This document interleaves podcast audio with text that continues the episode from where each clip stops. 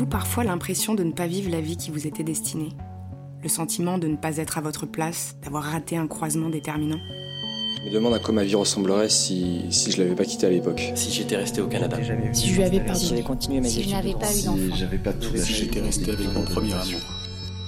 Autant de réalités alternatives qui n'existent que dans notre imagination, quand on peine à s'endormir le soir. Alors on ne peut pas s'empêcher de se demander où on se trouverait aujourd'hui, ce qu'on serait devenu. Depuis quelques mois, il m'arrive une chose très étrange.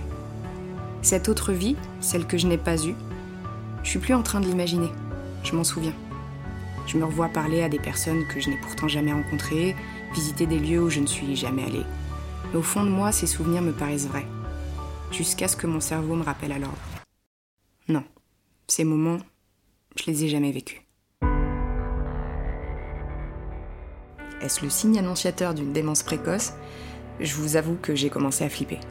Alors pour essayer de comprendre ce qui m'arrivait, j'ai cherché à me renseigner.